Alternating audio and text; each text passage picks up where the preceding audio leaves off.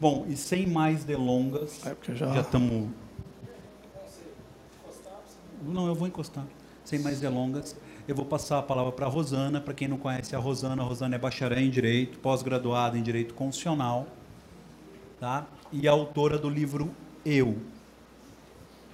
E ela vai falar um pouquinho com vocês, tá? Sobre como vencer desafios. Né? A gente estava falando disso agora, né? Ela emocionou um pouquinho com, o Anderson também. É, como vencer desafios. E eu acho assim, é, para todo mundo que está aqui é, é ponto fulcral, né? Todo dia é uma batalha, né? Todo dia é um desafio, não importa qual seja. Às vezes é uma briga com o marido, uma briga com a mulher, às vezes é um filho com problema, às vezes é falta de dinheiro, às vezes é problema com sócio, às não importa. Às vezes é problema com a OAB, às vezes é, é, é o advogado que é pilantra lá e rouba cliente. Cada um tem um problema, né? Cada um sabe dos seus problemas. Às vezes é tudo junto. E eu queria pedir, se a Rosana me permite, para ela começar contando um pouquinho da história dela, só para vocês situarem e entenderem a mensagem que a gente quer passar através da fala da Rosana hoje. Tudo bem? Rosana? Vamos lá.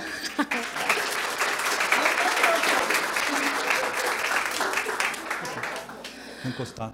Bom, o Carlão me chamou e o Anderson, eu, eu os conheço já fazem muitos anos. E é assim, se a vida te dá um limão, você tem que pensar o que, que você vai fazer com esse limão. Porque eu acho que nem tudo é perdido. O limão você pode transformar ele em várias coisas na vida. Porque na vida, eu falo, a vida, viver é uma arte. Viver é uma arte. E ter que ter, que ter a sabedoria todos os dias. Renovar. Porque é assim, muitas vezes as pessoas, por não ter. Vamos lá, assim. Tem um problema dentro de casa ou fora de casa. E aí acha que a vida é uma merda. Não, não é uma merda. Porque eu, com 17 anos, minha mãe me pôs fora de casa, eu morei na rua. Eu fiquei morando na rua, eu tinha um filho com 15 dias de nascido. Fiquei dormindo atrás de uma pedra. Eu enfrentei sol, chuva, vento e moro num bairro que é na Vila Brasilândia, mas ali meados do Jardim Carumbé. E quem tinha 17 anos lá atrás é diferente dos 17 anos de hoje. Se você for olhar e observar, é, é bem diferente. Então, eu fui para a rua, morei na rua com o meu filho, com o meu filho, amamentava o meu filho, e bati em porta em porta pedindo para que alguém olhasse o meu filho para que eu pudesse sair e fazer faxina. Mas cada porta que eu batia, todo mundo tinha um problema, eles já tinham, se eu tinha dois, eles tinham três, quatro crianças, e não podiam olhar os meus. Então, muitas vezes eu deixava a pessoa olhando o meu filho e saía batendo em porta em porta, pedindo assim se precisava de uma empregada doméstica para fazer uma faxina. E assim foi sucessivamente. Eu fui estuprada, fui esfaqueada, eu fiquei uma semana mais ou menos desaparecida e todos os dias eu perguntava para Deus, porque nós perguntamos é, por quê? Por que Deus? Por quê? Tudo por quê? Porque ficou para quem tem de zero a cinco anos. Eu acho que na vida a gente tem que falar para quê, Senhor? Para que, que eu estou passando por isso?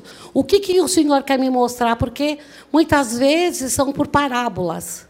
E nós não entendemos e somos muito imediatistas. Queremos tudo para ontem. Ou então as coisas têm que ser do jeito que nós queremos que fosse. E quando isso não ocorre, nós acabamos nos maltratando, nos machucando, nos revoltando contra a vida e muitas vezes arrumando desculpa para aquilo que não é desculpável. Eu morei muito tempo na rua. Eu tenho orgulho de dizer para todos que fui empregada doméstica, porque sei lavar, sei passar, sei cozinhar. Não é nenhuma desonra, não é nada disso. Graças a Deus, eu trabalhei numa casa de família que eu posso considerar eles a minha família. que nunca me trataram com discriminação ou como se você só serve para limpar o meu chão. Porque, na maioria das vezes, as pessoas maltratam aqueles que cuidam do patrimônio. Enquanto vocês saem, tem alguém cuidando do patrimônio de vocês.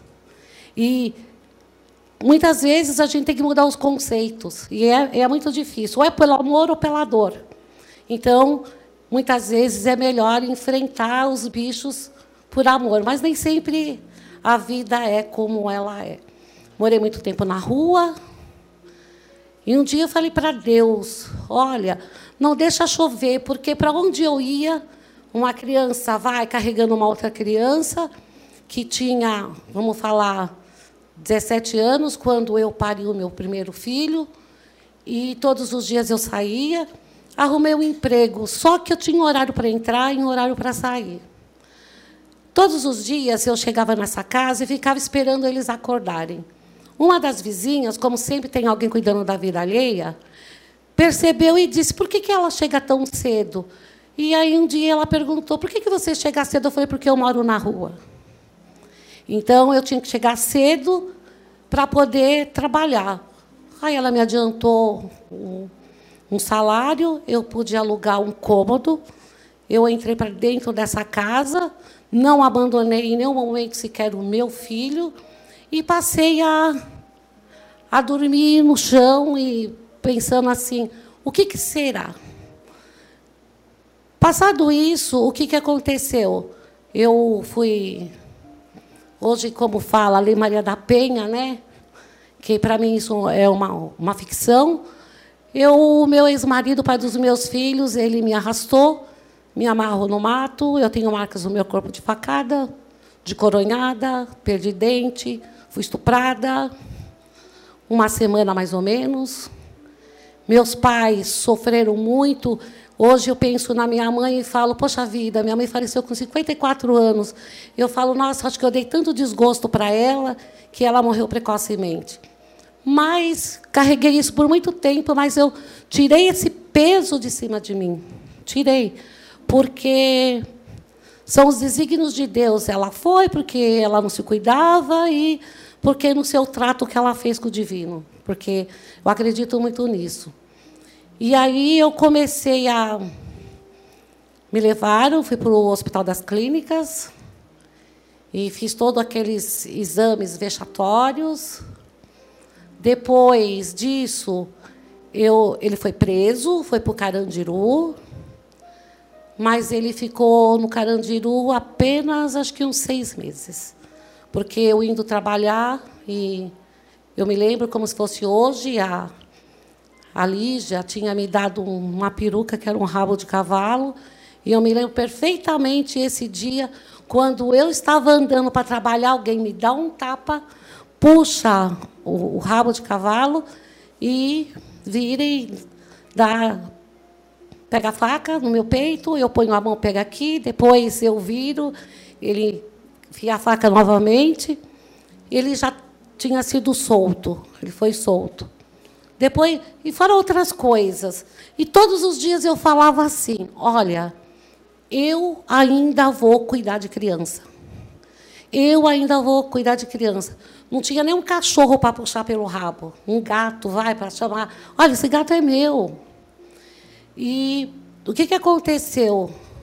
Passado alguns anos, eu, ele foi preso, eu tive o livramento porque ele faleceu com HIV.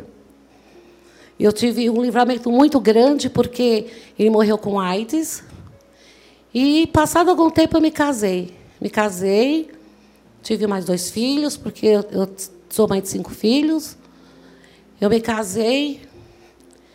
E aí, eu sempre falava para o meu ex-marido: olha, vai estudar porque ele tinha um segundo grau e eu não. Vai estudar porque você está um passo à frente de mim. E ele foi estudar. Ele entrou na faculdade Uni Santana, Unip três vezes, Mungem das Cruzes, foi fazer direito. E me lembro como se fosse hoje, porque nas faculdades tem a semana do saco cheio. Para ele nunca existiu, porque a semana do saco cheio ele estava com outras, não é? Para ele não existia a semana do saco cheio. E aí, o que, que aconteceu? Ele chegava em casa, exploradores de caverna, eu perguntei para ele, o que, que, que, esse livrinho está dizendo? Ele disse para mim, olha, não adianta falar com você, porque você não vai entender.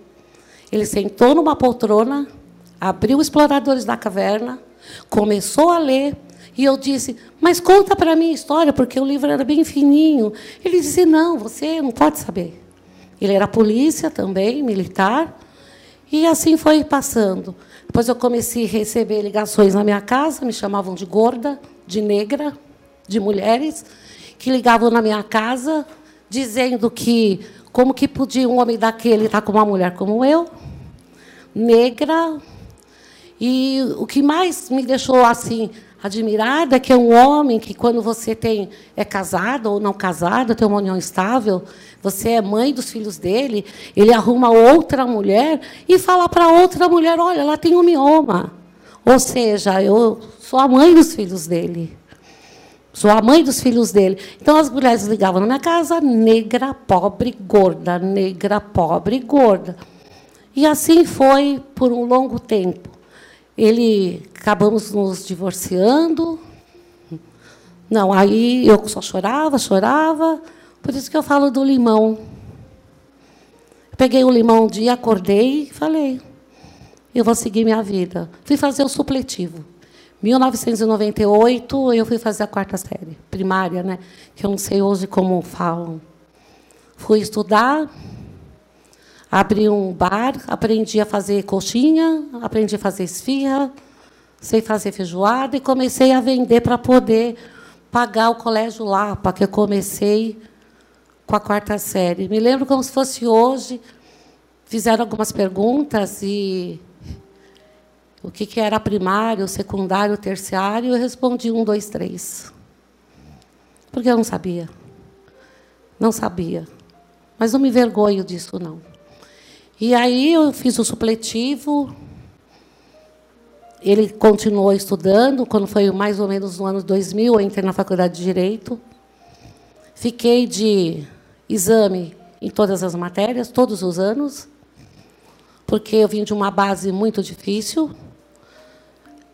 É, mas eu falava para mim mesma, eu não posso pegar ADP, porque DP é para quem podia pagar.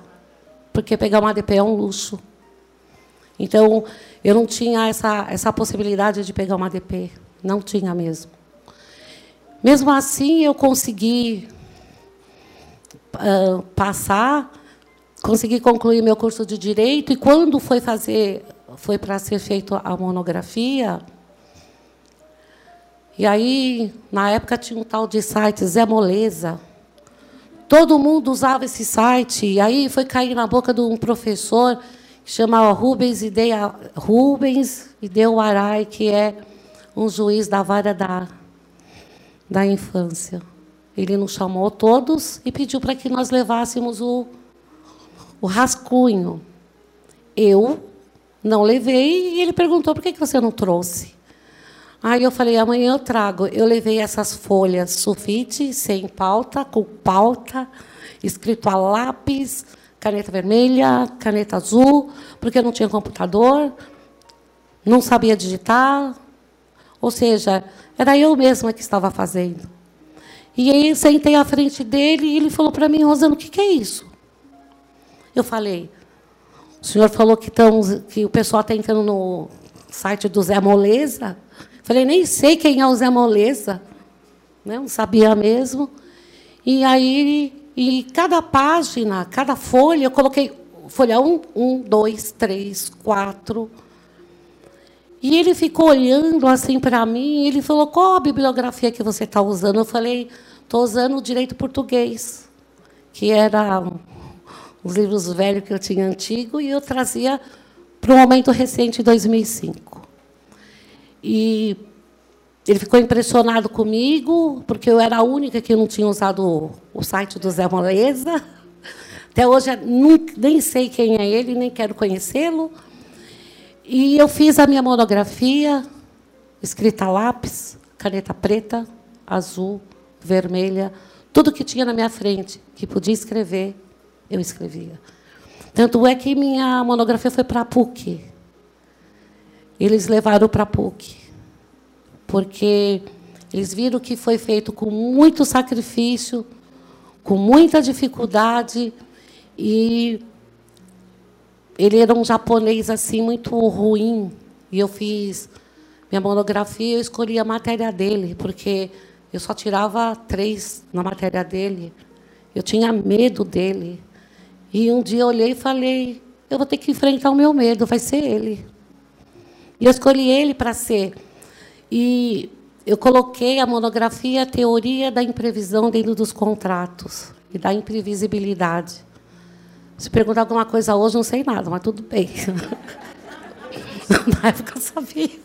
Na, perguntar, na época eu sabia mesmo. Perguntar eu falava. Hoje, só Deus na causa.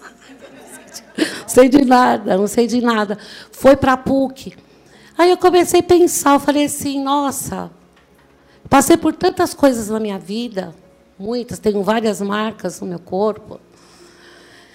Enfrento tantas outras também. Depois eu fui para o Mackenzie, eu fiz pós-graduação em Direito Constitucional, ganhei uma bolsa também na PUC, mas eu não aguentei, porque era mestrado, mas era das sete da manhã às sete da noite, pouco, poucas pessoas, era, eu fui conhecendo o mundo, poucas pessoas, e umas pessoas que já tinham doutorado, falava tudo pausadamente, falava espanhol, inglês, eu ali no meio deles, sabe, olhando para a cara deles, que foi, foi fazer filosofia, que é com Vili Santiago Guerra Filho, tá? que ele é meu amigo hoje, tá? ele é meu amigo, já foi na minha casa, e eu fiquei lá, mas eu não, não entendi a linguagem, porque era muito difícil.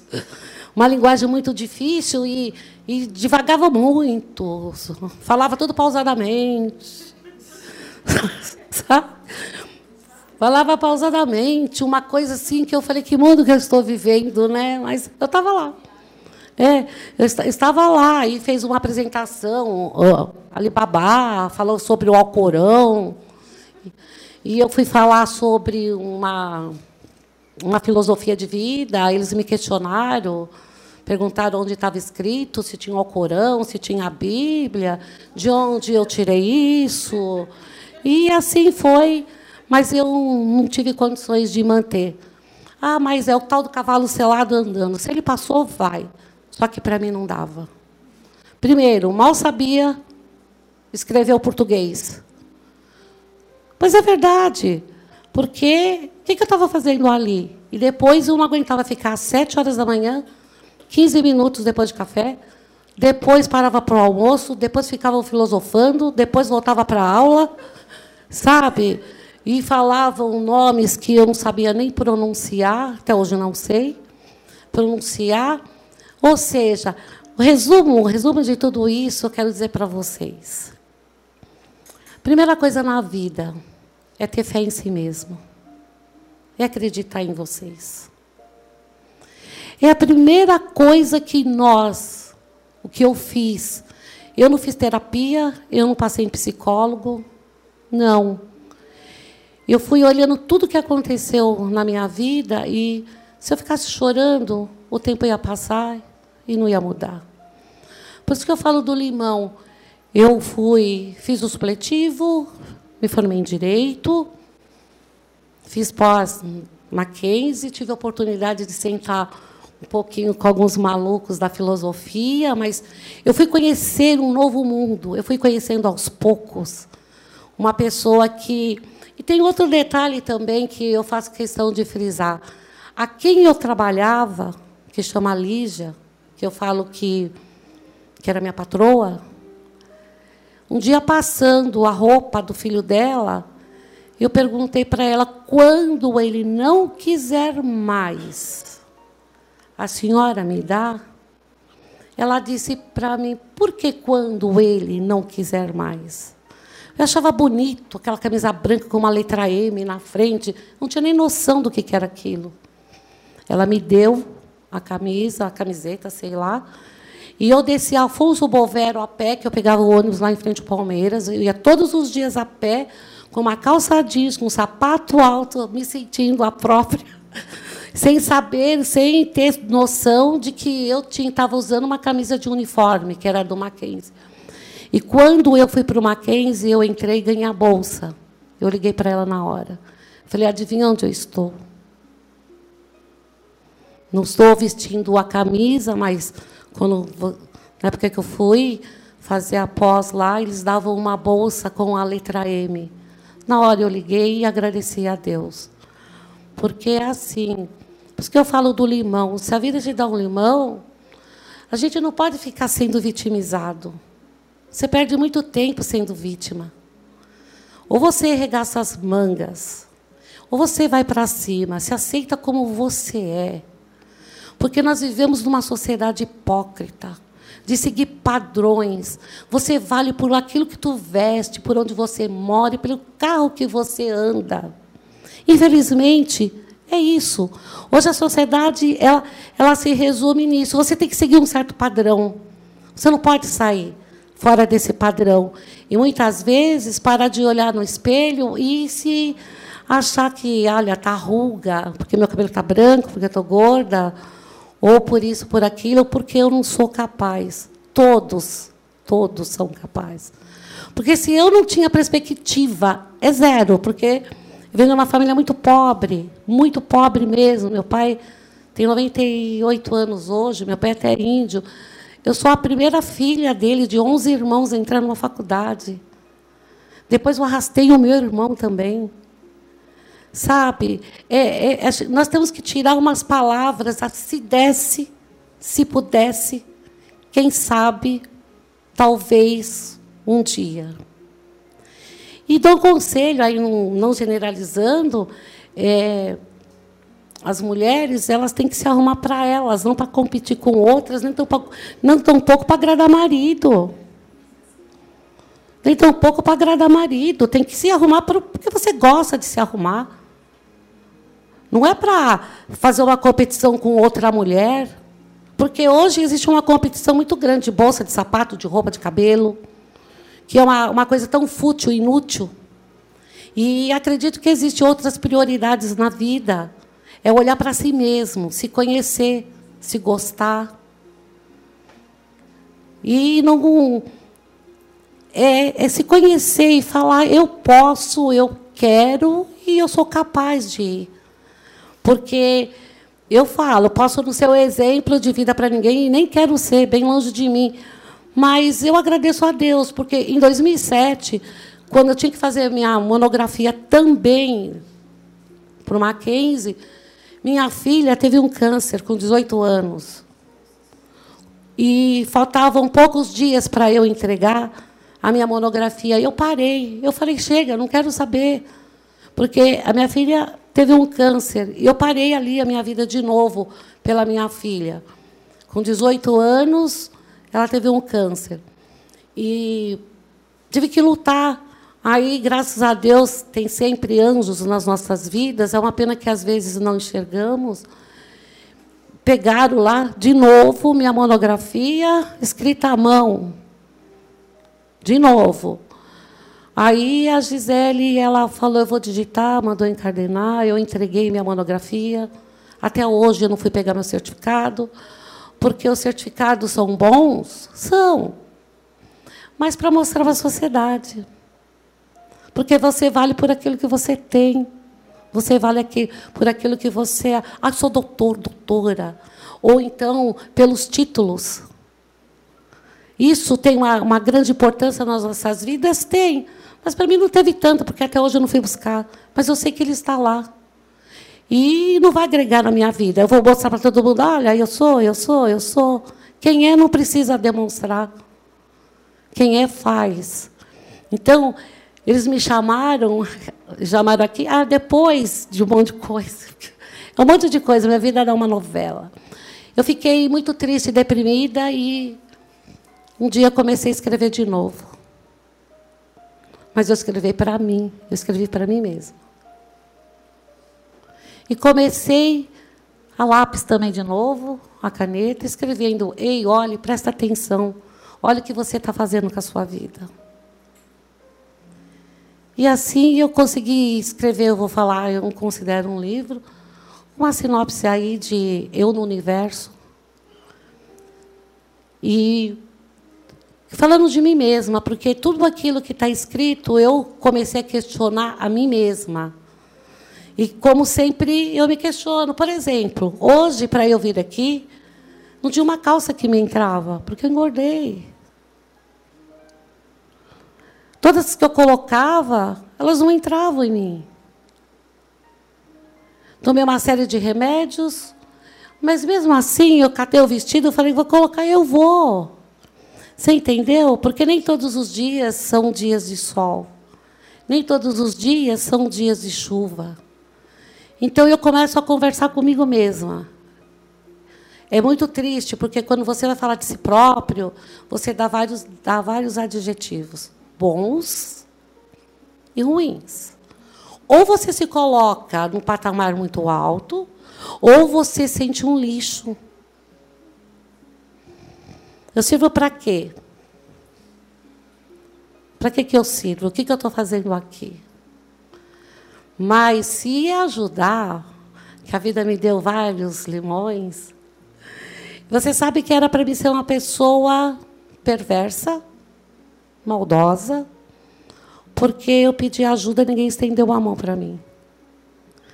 Era para mim ser uma pessoa amarga, vítima, né?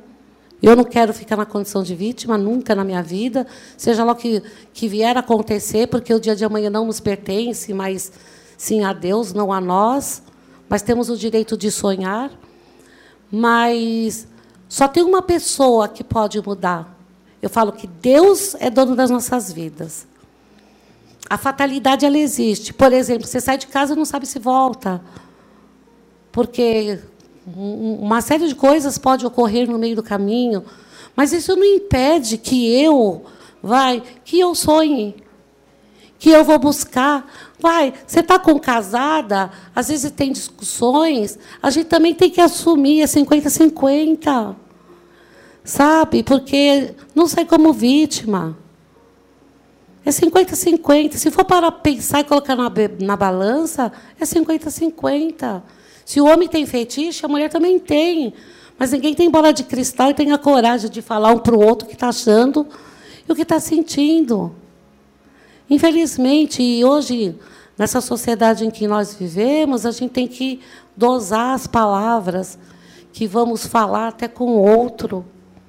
Mas olha para dentro de cada um de vocês e se eu, sem perspectiva nenhuma de vida, eu, graças a Deus, graças a Deus eu eu consegui enxergar coisas que eu não via. Eu aprendi muita coisa com a dor. Não foi por amor. Não foi. Não fiz terapia, não sou contra quem vai fazer, tem que fazer mesmo. Quem não consegue se ajudar a si mesmo tem que ser feito, porque eu fui estuprada, senti sede, foi mijado na minha boca. Tenho problema num dente até hoje por coronhadas de revólver. E eu sigo a vida. E nem por isso eu me torno uma pessoa perversa e, e má. Não sou santa, nem bem longe de me ser santa. Deus me livre. Mas eu não fiz da minha vida assim um, uma coisa ruim, sabe? Porque eu acredito muito no universo. Eu acredito na lei da ação da reação. Tenho problema? Tenho. Mil problemas. Sou mãe de cinco filhos. Graças a Deus, eu tenho seis netos. Sabe? É, é, é um dia a cada dia. Olha, o ontem já passou. Não adianta nós queremos ficar questionando ontem. O hoje, até agora, nós estamos vivendo. O amanhã a Deus pertence. Só que, mesmo pertencendo a Deus, o amanhã, eu tenho o direito de sonhar. E eu sonho. Hoje, o meu sonho é pegar minha carteira da ordem. Estou 14 anos fora. Julho do ano passado, sem fazer cursinho, nada, 14 anos, eu fiz, passei para a segunda fase, fui para a repescagem, voltei para a primeira agora, mas eu dei parabéns para mim. Sabe por que eu dei parabéns? Porque eu falo, olha, Rosana, quando eu cheguei aqui hoje, olhei para o universo e disse: esse ano eu quero estar naquele fórum, porque você tem que tomar cuidado com as palavras, né? De repente o universo entende errado. Eu falei: eu quero estar aqui como advogada, para não ficar no banco dos réus, né? Mas é verdade. É verdade. Eu falei quando eu cheguei, quando eu coloquei os pés na frente, eu disse: olha, este ano eu estaria aqui com a minha carteira, mas como advogada. Porque se eu dissesse estarei aqui, eu posso estar do outro lado do banco dos réus. Então eu não, eu não quero estar. Mesmo eu não passando, se você se falasse eu não chorei, eu vou estar mentindo para mim mesma, porque a pior mentira que tem é aquela que você mente para si próprio, e quando você está sozinho, você pode mentir para todo mundo. Mas quando você está sozinho, com sua consciência, você olha para você e fala: puta que pariu, bem que podia ser verdade.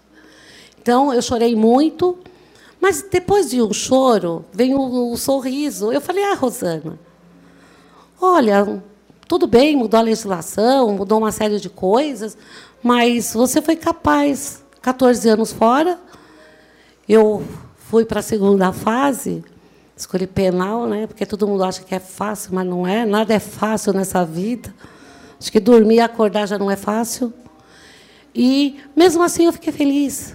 Agora eu estou estudando de novo, tudo de novo, Deus do céu, tudo de novo e, e eu vou tentar, tentar não, eu vou conseguir, porque não, tentar não, se desse, se pudesse, quem sabe, talvez um dia fora, fora. Eu vou conseguir a minha carteira da ordem para eu advogar. Assim, já estou mandando energia para o universo, porque o universo não entende. Vende, se aluga. Você quer vender ou você quer comprar? Então, quando nós pedimos ao universo, a gente tem que saber o que está pedindo. Porque de manhã eu quero uma coisa, à tarde eu quero outra, o universo diz, puta que pariu, o que você quer da vida, caralho? Mas é verdade. Mas o que você quer da vida? Você entende? O que você quer da vida? Você quer vender? Você quer comprar? O que você realmente quer? Então, eles me largaram aqui, sabe? Vazaram. É verdade. E, e, e pegue como exemplo o Arismar. Peguem ele como um exemplo, vai. Carlão, o Anderson, mas eu vou falar de quem eu conheço quase 30 anos. Que é o Arismar. A trajetória da vida dele para chegar aqui. Aquilo, quando ele conta, não é balela, não é mentira, não. É verdade, é real. Porque eu conheço acho que 27, 28 anos. 7 uns 28 anos. Não é balela, nem está vendendo, né? porque nós somos vendedores de ilusões e compradores de ilusões. Não. Aquilo que ele conta é real, é verdade. É verdade mesmo, pode ter certeza que é real. E eles me convidaram, eu falei assim, mas vou falar o quê, cacete? Né? Daqui pariu, eu vou falar o quê? Né? Sabe por quê? Porque exemplos não valem, não. E também as pessoas dizem que filho puxa pai e puxa mãe. Mentira. Sinto muito. Porque se exemplos valessem, eu começaria dentro da minha casa, com as minhas filhas. Porque eu consigo, eu consigo enxergar tudo que está à minha volta, graças a Deus. Então, não, eu acho que tem que vir muito de cada pessoa. Querer é poder. É você olhar para dentro de si mesma e falar: olha, eu sou foda, eu vou conseguir, eu sou capaz. Eu vou chegar onde eu quero chegar. Eu não disse para Deus: olha, eu quero ser isso, eu quero ser aquilo. Eu não disse. As coisas foram acontecendo. Eu, eu, achava muito bonito as pessoas do direito, a justiça que é cega que é uma utopia, é mais uma filosofia também, porque você aprende uma coisa na faculdade, a prática é completamente outra, sabe? Mas eu consegui. Eu consegui. Posso não ter minha carteira da ordem, não tenho. Mas isso não me faz inferior a quem tem. Não me faz. Eu não sou menos e nem sou mais também. Porque eu sentei banco de uma faculdade, passei, estudei as mesmas matérias, Hoje a prova da ordem é uma prova muito técnica, é uma prova emocional que te desestrutura emocionalmente. Aí você pede para Deus, você luta, aí você pega a carteira da ordem e depois você diz: e agora, o que, que eu faço? Por onde, por onde eu vou começar? Porque olha, olha como que é essa, essa caminhada. É uma luta para pegar a carteira da ordem. Quando você pega, já diz obrigado, meu Deus, obrigado, meu universo. E aí, daqui a pouco, você diz assim, tá, estou com a carteira, por onde eu começo? Não pode fazer captação de cliente, não é? Mas por onde eu começo? Até você, alguém confiar em você, você se sentir seguro. Então eu jogo já isso lá na frente, o que eu vou enfrentar. Então, uma escada, primeiro você constrói um patamar, depois o primeiro degrau, que é o patamar é Rosana, estuda para pegar sua carteira. O primeiro degrau é depois que você pegar vai construindo ele aos poucos, porque você não adianta ficar sofrendo antecipadamente, porque a carteira da ordem tem pessoas que já foram para o hospital, já tentaram suicídio, mas não é ela que vai, vai mudar minha vida? É óbvio que vai mudar, mas não é ela que não vai ser ela que vai fazer eu feliz. Eu vou pegar essa carteira, ela vai servir como ferramenta, instrumento do meu trabalho, mas eu não vou deixar ela dominar minha vida e ser infeliz. Não vou. Eu não vou, só não posso perder prazo, só isso. É verdade. Só não posso perder o prazo, porque eu não vou ser escrava da carteira. Não vou, eu não vou ser. Eu, não é ela que vai me dominar, eu que vou dominá-la.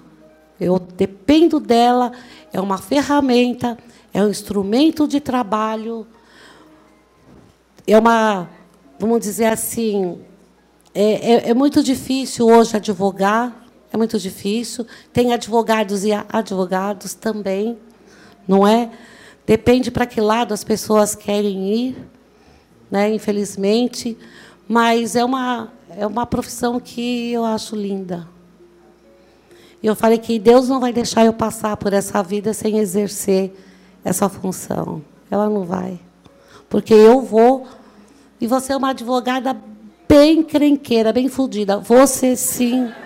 Eu vou, eu vou mesmo. Eu vou ser. Quem me conhece um pouco sabe que como eu sou. Quem me conhece sabe. Eu não vou. É meu sonho e eu vou conseguir. Eu tenho mais essa conquista e tantas outras que eu tenho na minha vida. Mas eu dou um conselho para vocês. Se conselho fosse bom, em cada esquina você tinha uma barraca aí e as pessoas vendendo. Que eu vou falar, é, isso é fato, isso é real. Isso é real. Olha, antes de qualquer coisa, todos os dias, independente de, de crença ou de religião, ao abrir os olhos, agradeça a Deus por estar vivo. Peça para Deus que antes de sair da sua casa, Ele possa ir ajeitando o caminho, tanto da ida quanto da volta, porque saímos, não sabemos se voltamos. Mas a, a primeira pessoa a conversar com vocês é fala bom dia para vocês mesmos. Peça a Deus que você tenha um bom dia. Coloca na, na, na cabeça, eu chamo cabeça de ori, tá? Coloca no ori de vocês que ele é igual ou maior do que a bomba de Hiroshima. A nossa mente, ela te faz grande e ela te faz pequeno. Porque o poder todo, todo ele acredite. Você pode ver que existem vários transplantes, mas não tem transplantes de cérebro. Não tem. Lembre-se que quando nós falamos de Deus, olhamos para cima, como se Deus está em cima, mas ele está em qualquer lugar. Em qualquer lugar ele está. Mas nós menosprezamos o espírito que habita dentro do nosso interior e a nossa mente. Converse com Deus, mas converse com você mesma. Diga bom dia para si mesma. Diga me perdoa pelo mal que eu te fiz. Peça perdão para si mesmo. Antes de pedir perdão para o outro, você tem que primeiro aprender a se perdoar. Porque você diz bom dia, bom dia para o outro, quando você acha que o seu dia está uma merda. São aquilo que vai indo para o universo. E ele vai se formando lá no universo. Conversa com ele de vocês, todos nós somos capazes, não existe ninguém burro. Ninguém é burro nessa vida. Também ninguém é tão inteligente também. Não é mesmo. Não adianta as pessoas, eu sou fodão. Não é, não. Não é, não. Não é. E quando o outro não souber, tenha paciência de ensinar, porque ninguém nasceu sabendo. Tenha humildade. É uma essência da vida também. É uma essência da vida. É agradecer a Deus e pedir para a cabeça de vocês: olha, ore em nome de Deus, eu estou saindo da minha casa, que tudo que eu me propor a fazer, que eu faça. Se não for um todo, ou pelo menos em parte. Porque Ele é o comando do seu corpo. É Ele que te faz grande, Ele te joga na rua, Ele faz você virar alcoólatra, drogado. Ele, porque as pessoas ficam tão desesperadas, tão desesperadas, que elas acabam se entregando com psicotrópicos, ou tomando uh, psicotrópico frontal, mais uma infinidade de outros, e acaba se intoxicando e achando que aquilo, tudo uma mentira, aquilo é momentâneo, e você acaba ficando dependente químico, viciado, para você poder suportar as dores morais, físicas e espirituais. Porque todos os dias, todos nós enfrentamos as dores morais, que é a nossa moral para quem tem, né? Porque moral e caráter você traz consigo no seu cromossomos. E pedir para Deus para que cure a nossa dor, dor moral, física e espiritual também. E é Maktub, é o que está escrito, que antecipa a sua própria sorte, antecipa a sua própria morte. É, é trabalhar e lutar, sabe? E se hoje não foi bom, acreditar que amanhã vai ser. Acredite nisso, que amanhã será. Pois é, essa gorda, negra, analfabeta, porque eu ainda me sinto analfabeta, e vou continuar analfabeta para o resto da minha vida, vou continuar mesmo. É, vou estudar, é claro, mas eu sempre serei uma analfabeta, sempre serei, sempre serei, sempre serei, porque Aqueles que dizem que não sabe estão dispostos a aprender. Os que dizem que sabe tudo, eles não sabem, mas eles ouvem, fazem cara de paisagem de egípcia, para dizer que está entendendo, não está entendendo porra nenhuma, mas está ali. Faz pose e tudo, né? Eu não, não sei, não sei e quero aprender. Então eu vou ser uma eterna analfabeta. Vou ser uma eterna analfabeta porque eu, eu quero aprender, eu quero eu quero aprender. Eu quero agradecer. Eu já sou grata ao universo, já sou grata a Deus por eu estar viva depois de ter levado três facadas no peito, na mão, nas nádegas, de ser estuprada, de tirarem um pedaço de madeira da minha vagina, no Hospital das Clínicas. É... Até hoje, por Deus do céu, falei para o Anderson, puta que pariu, eu vou lá, se o meu dente cair, se meu dente caísse aqui, esse dente da frente está até balançando, eu ia falar, você está vendo? É cômico. Vamos, vamos sorrir. Fazer o quê? Vou fazer o quê? Ó, caiu, ia mostrar, olha, caiu, ó. Vou guardar a pecinha. Você concorda? Vou guardar a pecinha. Mas que é foda é, está balançando. Até hoje eu faço tratamento por causa da coronhada. Até hoje. Eu vivo no dentista pelo menos uma vez por mês ou cada 20 dias. Tenho marcas no meu corpo. Mas isso não me faz vítima, não. Eu sou a pessoa mais que dá risada. Você entendeu? E, e a vida que segue. Eu espero que, pelo menos um pouquinho assim, mas um pouquinho. Você vai para. Ah, negra, gorda, burra, analfabeta. Lá meu namorado. Vai fazer o quê, né? Uh! Vai fazer o quê? Lá, olha meu namorado. Olha lá. Para você ver. Ui! Olha lá. Oh, ui! Verdade. Verdade. Ah, meu namorado, sou 11 anos mais velha do que ele, mas eu não me sinto. Ele deve ser mais velho do que eu. Não é? E nós, é, e nós estamos juntos há 17 anos. Há 17 anos lá que ele não sabia que depois da ponte existia vida, porque ele mora antes da ponte, né? Tem essas coisas também. Tem essas coisas também. E, no fim, eu falo para ele, você ficou com uma favelada da comunidade, entendeu? E é a vida. Pois é, já pensou se tudo aquilo que eu peguei, tudo aquilo que me atribuíram, desde os meus 17 anos, se eu tivesse colocado tudo isso dentro de mim, e se eu tivesse parado me sentindo vitimizada, para que as pessoas tivessem pena de mim, será que eu teria chegado a algum lugar? Ou eu estaria no manicômio, ou no hospital psiquiátrico, ou estaria uma andarilha dizendo que a vida foi ruim para mim. Não, eu peguei, peguei o limão, fiz uma limonada. Um dia tomei limão com açúcar, outro dia chupei o amargo da vida. E foi indo, foi indo, e estou eu aqui. Não existe perfeição, a perfeição está em Deus. Mas acredita em vocês, sabia? Começa a conversar com eu de vocês. Pergunta: o que, que você quer para a sua vida? Ou o que, que você quer ser quando crescer?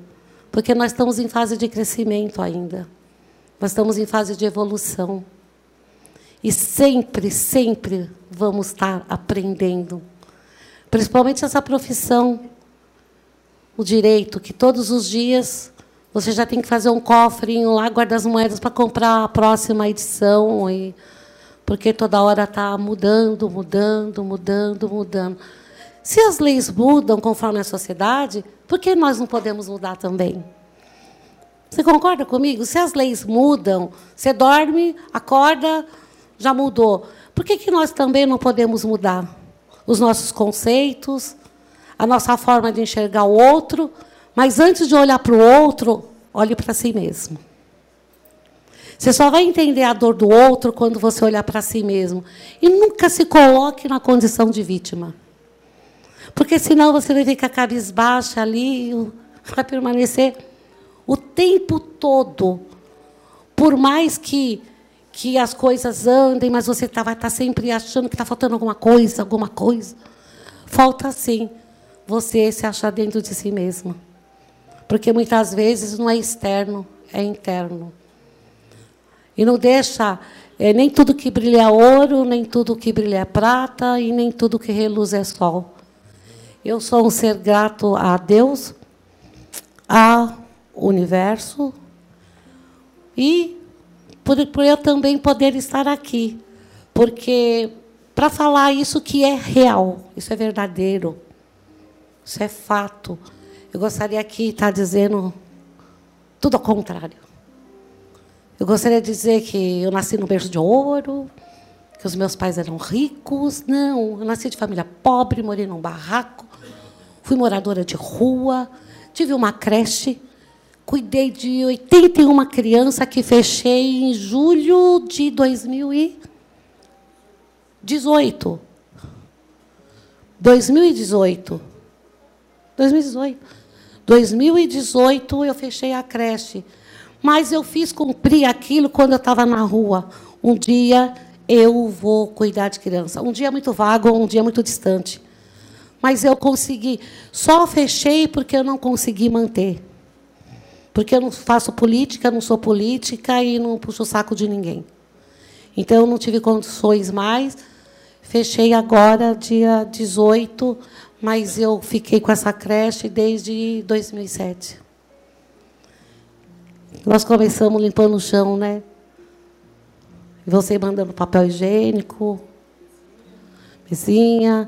Mas eu consegui, mesmo com minha filha com câncer, com toda a dor que eu estava passando, com uma vida fodida, eu ainda consegui olhar para o outro. Eu consegui fazer algo por alguém ainda. Eu consegui fazer algo por alguém. Uma filha doente, passando uma infinidade de problemas, eu consegui desde 2007, que foi fechado agora 2018. Agora eu tenho outros sonhos que é pegar a minha carteira da ordem. E eu vou pegar e vou voltar a falar aqui, ó. Aí depois eu vou falar, perguntar para vocês como faz para arrumar cliente. Tá?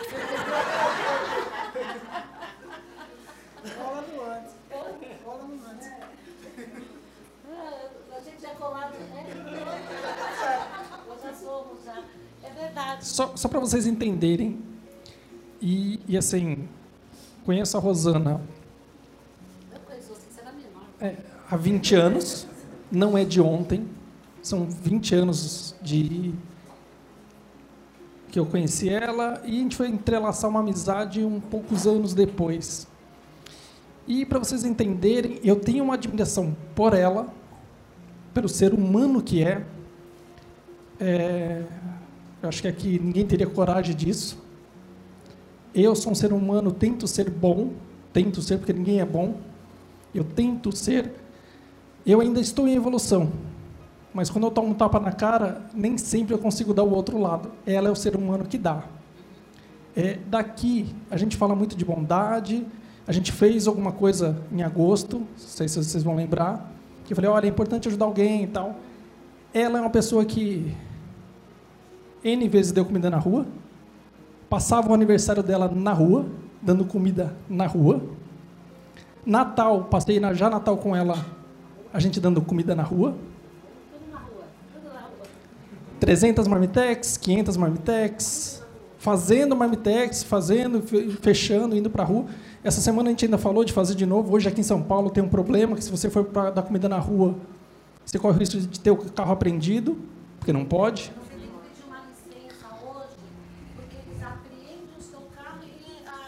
A comida também, porque eles dizem assim que nós estamos incentivando essas pessoas a viverem na rua. Ou seja, eu morei na rua, não foi porque eu quis. Eu acabei de parir um filho, minha mãe botou para fora, porque disse que era puta. Porque eu era solteira. Quer dizer, eu fui para a rua porque eu quis? Não, não foi. Então, nem sempre as pessoas que estão na rua. E, assim, só continuando a contar uma história, que assim, essa parte ela, ela não vê isso como uma história para mim é. É o único ser humano que eu conheço até hoje, conheço muita gente. Se fosse pelo meu Instagram, tem um monte de amiguinho lá que eu não conheço, mas ok. Que teria coragem de pegar pessoas na rua e levar para dentro de casa. E não foi uma. De pegar a pessoa maltrapilho na rua e levar para dentro de casa para cuidar da pessoa para tentar dar um rumo nessa vida. Ajudamos algumas pessoas. É, eu não, não gosto muito de falar o que eu faço, de eu, de eu ajudar alguma coisa. Pois é, pegamos um, um rapaz chamado Laerte, alcoólatra. Era a Copa do Mundo e eu via todas as pessoas correndo para comprar Coca-Cola, pizza. E olhando da janela da minha casa, eu falei, nossa. E, de repente, passa um rapaz todo sujo, e ele bate numa porta, pede comida, a pessoa abre a porta, dá o prato de comida. Eu continuei olhando para ele, me chamou muita atenção. Ele foi escorando na parede, foi descendo, descendo, porque as pernas pareciam do Pinóquio. E que me chamou muita atenção que quando ele pegou o prato de comida, ele fez o nome do pai. E eu fiquei observando ele, aí já me deu desespero. Eu já queria ajudar, queria ajudar. E liguei para o Júnior.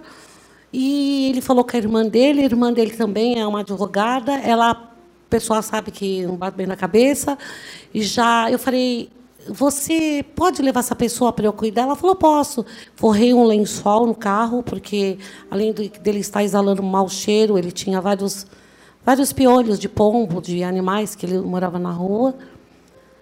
E eu tinha que trabalhar, nunca vou esquecer, deixei ele dormindo, deixei uma pessoa para olhar. Falei, liguei, como é que ele está? Ah, ele está dormindo. Eu falei, não, vira, dá uma olhada no rosto dele. Ele estava sangrando, porque ela viu de costa. Fui para o hospital, o médico não quis atender, porque morador de rua. Aí eu falei que ia chamar a polícia. E ele ficou muito tempo conosco e ele arrumou emprego para ele no Quality, Quality Alphaville para trabalhar como recepcionista. Mas, às vezes, quem está no lixo, o luxo não serve. Hoje a pessoa voltou a estar tá na rua. Mas a nossa parte a gente fez. Não tinha documento, correu, uma, correu atrás de documento. É, eu maquiei tudo que podia para poder arrumar emprego para essa pessoa. Arrumei emprego para ela. Ficou um tempo, sumiu, apareceu. Tudo que dava para a gente fazer, a gente fez. Ficou bom tempo e depois. Mas, assim, eu não conheço um outro ser humano nessa terra, eu, Anderson, não conheço, que tenha a capacidade de fazer isso não uma, duas vezes. E às vezes, quando eu preciso de uma palavra um pouquinho diferente, é para ela que eu recorro. Então, minha homenagem a você, gratidão. Eu acho que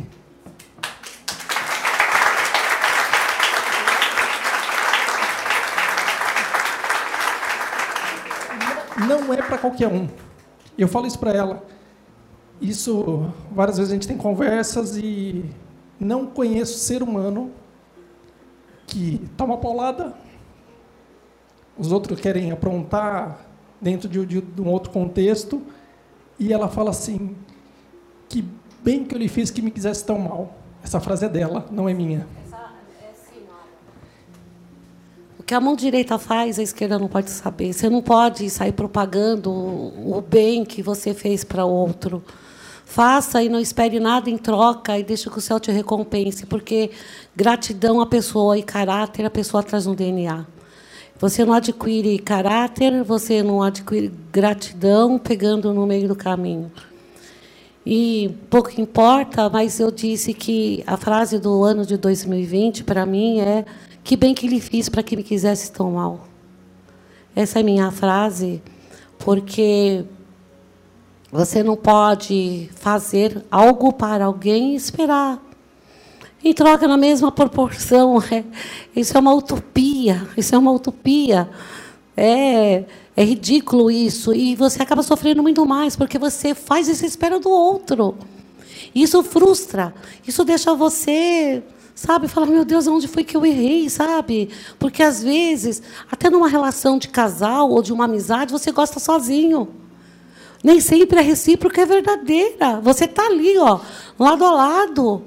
E acha que o outro também está lado a lado. Às vezes não está. Você sofre sozinho, você gosta sozinho, sabe? Em, em amizade, tudo. Minha melhor amiga, meu melhor amigo, sabe? E nem sempre a recíproca é verdadeira. Nem sempre. Você pode estar numa relação por inteira, de uma amizade ou de um relacionamento, mas e o pior de tudo, sabe qual é o maior mal? Nossa, eu aprendi, chorei muito agora em novembro, dezembro, não por conta da OB, mas por isso. Porque não adianta você esperar algo em troca de alguém. E você gosta de alguém, você espera a recíproca, seja na mesma proporção. Não espere.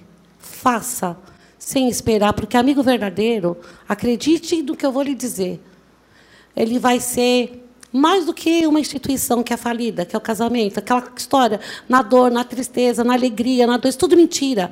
Mas às vezes uma amizade muito mais duradoura quando existe uma reciprocidade.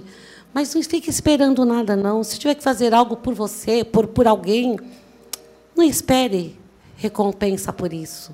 Mas a pior coisa é você gostar de alguém, um amigo, uma amiga, e eu ainda não me ainda não cicatrizou. Não. Se eu falar para vocês que ainda não dói, dói, mas respiro fundo e vou. E eu disse que a, minha frase esse ano é que bem que ele fiz para que me quisesse tão mal. É assim que é. Fala a verdade. E assim, para vocês entenderem, é, foi um convite que a gente fez que eu gostaria que compartilhar que eu tenho no meu dia a dia, que é ela, com vocês. E ela falou para mim assim: Ah, mas o que, que eu vou falar? Eu não tenho nada para falar. Tem tudo para falar. Para vocês entenderem que sucesso, quando a gente fala de sucesso aqui na frente, eu não estou falando só de ter dinheiro. Dinheiro acaba sendo consequência, porque é, ontem, eu olhando a bolsa, eu vi o quanto eu perdi. Eu falei para vocês de investimento no outro encontro. Eu perdi, deu 18% do meu capital. Então, o ganho eu perdi e perdi 18% do meu capital. Faz parte do jogo. Dinheiro não é tudo. Claro que dinheiro. Minha mãe amputou as duas pernas. Vocês estão acompanhando. O dinheiro compra o quê? Eu compro uma perna para minha mãe? Não. Eu posso dar um conforto para ela. Mas se eu não souber equilibrar, eu ter o equilíbrio de estar bem, pouco importa o dinheiro, porque não adianta eu estar bem comigo, ter dinheiro no bolso e minha vida estar tá infeliz. Felicidade não tem caminho. Eu vou pegar que você falou. Sim, e depois tem outra. É, nós não podemos ser hipócrita falar que não gostamos do dinheiro. Só que o dinheiro é nosso amigo e nosso inimigo. Ele nos trai. Ele é traiçoeiro. Com dinheiro você atrai pessoas que são absurdos, porque todo mundo quer estar à sua volta por causa da sua posição, pelo status que você tem, pelo dinheiro que você tem. E às vezes, muitas vezes, quando você percebe, mesmo com tudo isso, você está sozinho. Nós não podemos brigar com o dinheiro, porque precisamos do dinheiro. Ninguém trabalha por hobby. Ninguém trabalha por hobby. Trabalha por necessidade. Mas ele é traiçoeiro. E as pessoas elas só acham que elas vão estar bem se elas tiverem dinheiro. Chega um momento na vida, como no caso do, do Anderson e do Arismar, que são 29 anos que nos conhecemos, que o dinheiro não passa por baixo da porta. Ele tem tudo. E quando ele vê, ele não tem nada. Ele tem tudo hoje. E o que eu acho mais bonito nele é que ele não perdeu a essência dele, que ele continua sendo um cara humilde humilde, que é uma essência, ele sofre porque hoje ele tem condições. Mas e aí, ele resolve o problema? Não. Ele pode resolver o problema em condições, vamos falar de pagar um home care, de comida, alimentação, medicação e tudo. Mas é um sofrimento, porque quando ele está sozinho, ele fala para ele mesmo.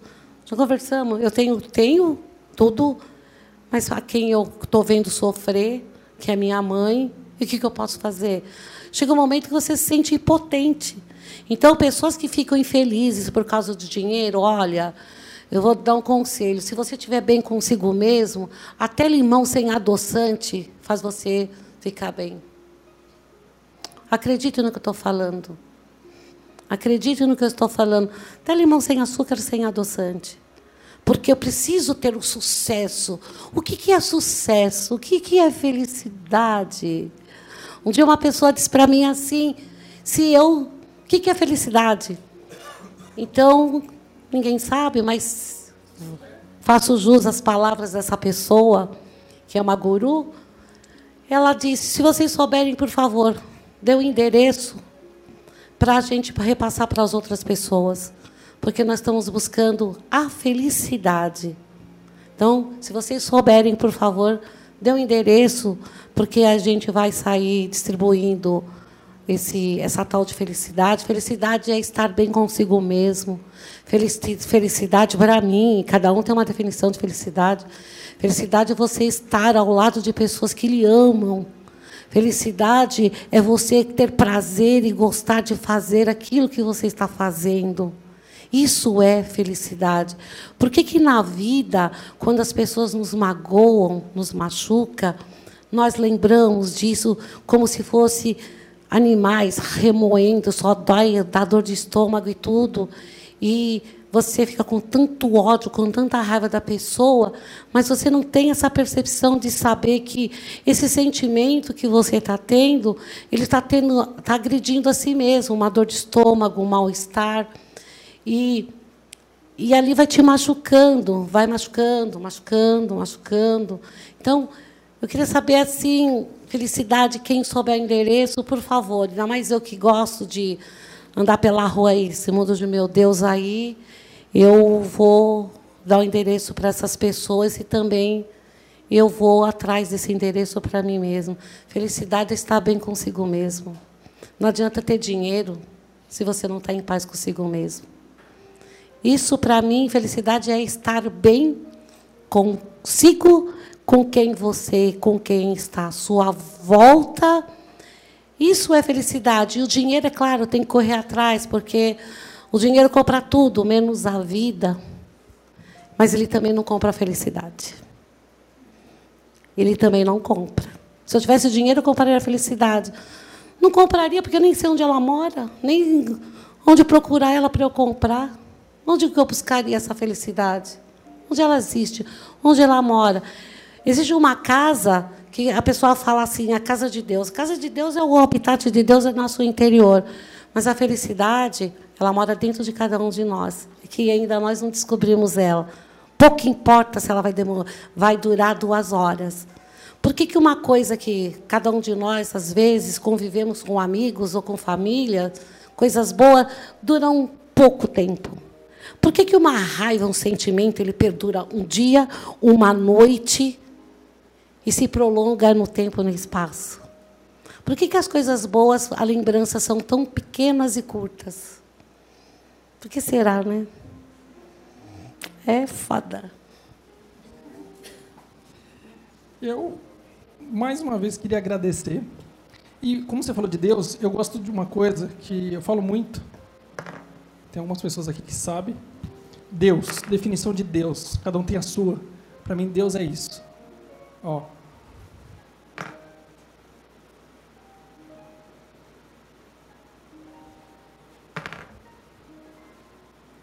Isso é Deus. Eu sou o centro de Deus. Ou seja, a minha casa é Deus, eu sou a minha casa. Então, assim, tem tanta gente se maltratando, se judiando. Se ele acredita em Deus, ele está judiando de Deus. O macro está aqui. Eu sou o micro, eu estou dentro de Deus. Só para ficar dica para vocês pensarem, levarem essa mensagem de hoje, que amanhã a gente vai ter muita coisa. Ela é uma pessoa especial. Mais uma vez eu quero falar para vocês que ela é uma pessoa especial para mim, muito diferente. Não tenho palavras para falar. Você sabe disso? Eu não sou muito de falar isso. Não sou. Vocês, o pessoal que me conhece está um tempo comigo. Mas ela para mim é uma pessoa muito especial, pelo que ela representa para mim, pelo que representa como ser humano e acho que essa mensagem que ela fala para mim, eu não tenho nada para falar, não tenho nada para dizer. Eu espero que vocês contrariem ela e leve um pouquinho hoje, um pouquinho, não precisa ser muito, de alguém que poderia ter tudo de errado na vida, dar de desculpa. Então, assim, alguns aqui, essa turma é boa, essa turma não é ruim. Mas para o pessoal do Black, para vocês entenderem que às vezes vocês estão reclamando da vida que tem, porque quer. Porque gente na rua pior tem. Mas o que você está fazendo para ser diferente? Então, mais uma vez, obrigado. Obrigado por ter vindo.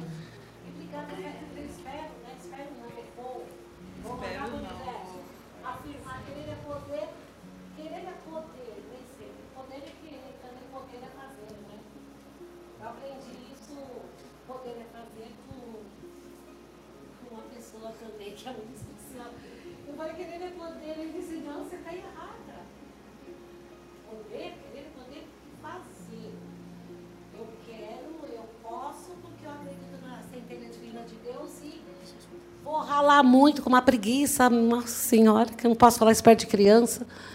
Porque é verdade, às vezes eu tenho uma preguiça de estudar que eu falo, ah, meu Deus.